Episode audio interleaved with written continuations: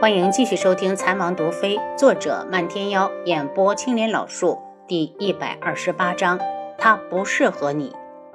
再加上紫衣侯这个高手，很快就把刺客一网打尽。七绝，过来，我帮你包扎。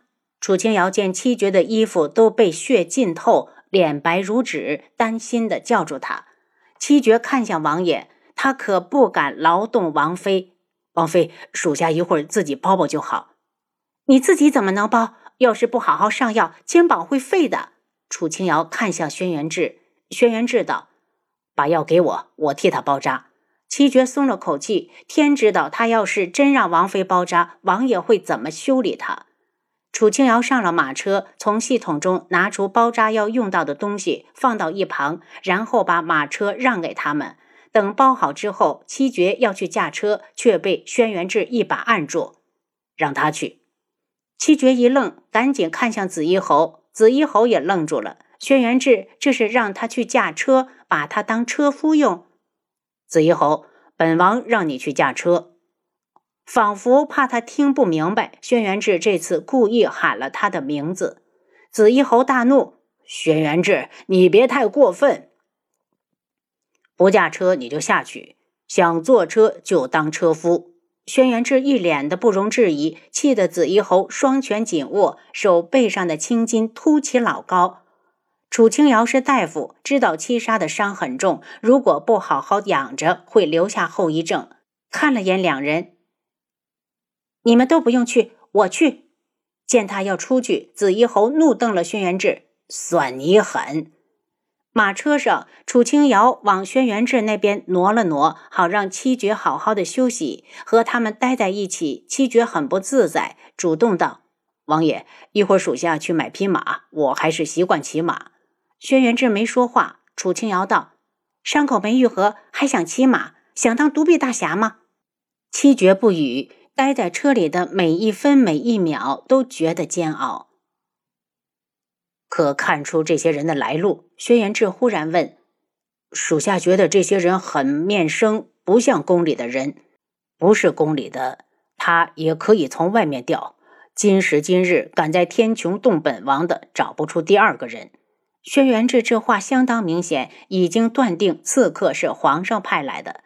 楚清瑶不由想到了当年去北域，他们也是一路杀过去的。可那时候，轩辕志手上没有兵权。楚清瑶能理解皇上趁他病要他命的做法，可他现在呢？他可是手握天穹将近半数以上兵权的王爷，皇上又哪来的胆子挑衅他？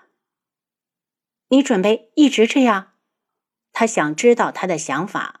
轩辕志闭上了眼睛，明摆着不想回答这个问题。他能怎么回答？他从小受父皇教导，发誓守护天穹。不到万不得已，他都不会做出违心的事情。如果他和皇上斗起来，苦的还是百姓。他那这些年的努力又算什么？只要天穹强盛，谁做皇帝他根本不在乎。那个位置他从来就没有想过。花心墨一路将东方顺他们送到九月国都城，止步在皇宫外面。三公主。我和舍妹离开古武门很久了，急着回去处理门中事务，咱们就此别过。东方颜月的目光落到花千颜头上，如果这时候能留下她，皇兄肯定高兴。花门主，千颜姑娘懂医，不如你们再多留几天，让她帮着医治皇兄。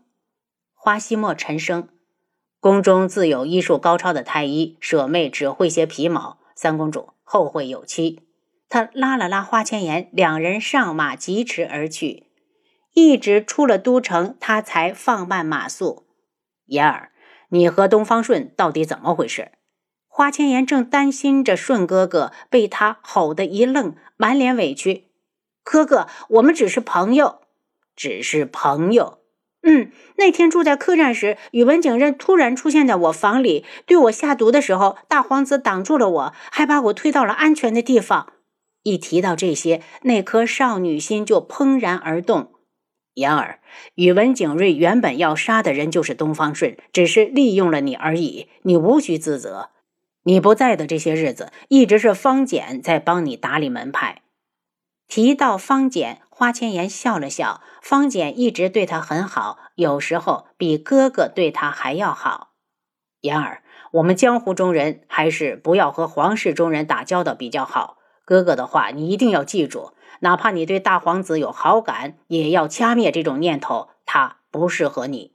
花千颜羞怒：“哥哥，你说什么呢？我才没对他。”言儿，哥哥只是让你认清现实。你能接受他将来身边的一堆女人吗？见言儿不语，他又道：“而且那些女人个个出身名门，哪一个拎出来都能给大皇子带来一堆利益。言儿，哥哥不想你将来受苦。这些花千颜从来没有想过，他只是单纯的对东方顺有好感，想要陪着他。”哥哥一说，他马上想到楚姐姐。虽然名为智王妃，还不是在狭小的院子里，连个名分都没有的素如一都不如。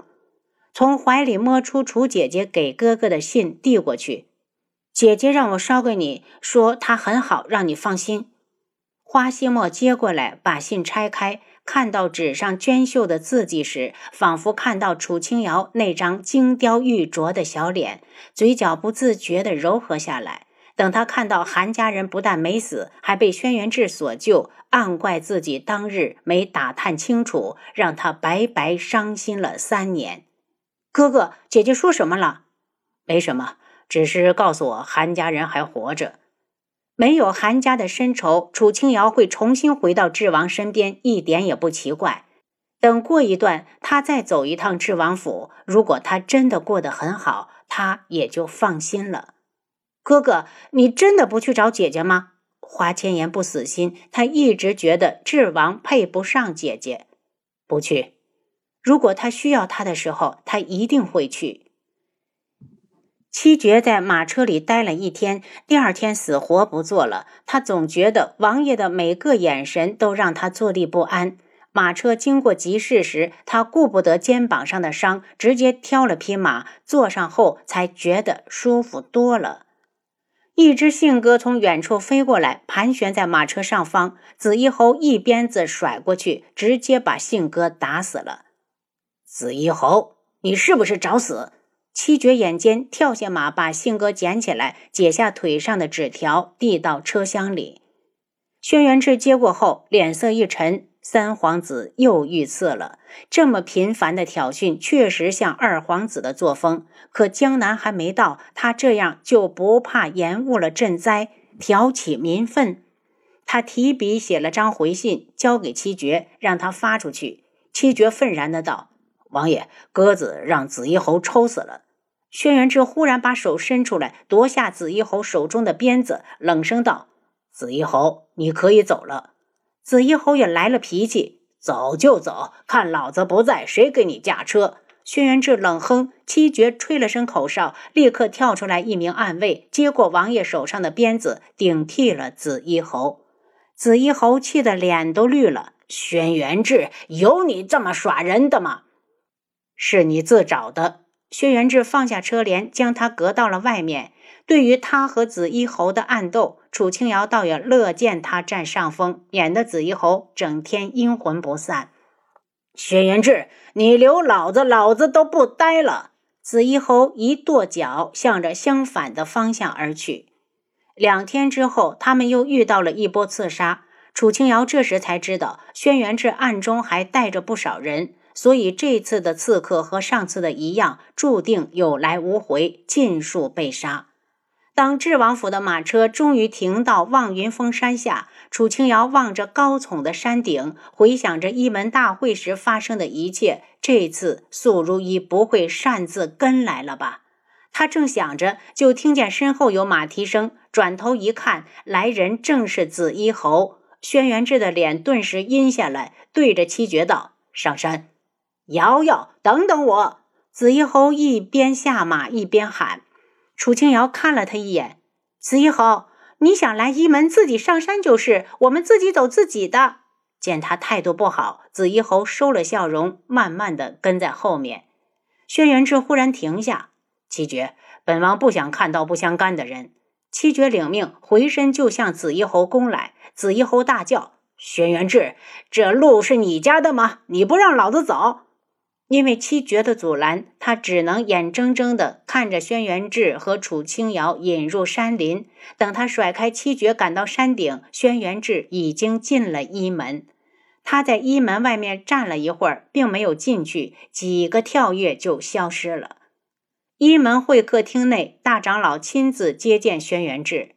指王亲自来我一门，可是有什么要紧事？天穹的江南今年一直大旱无雨，不知道大长老可曾听说？略有耳闻。轩辕志一脸凝重。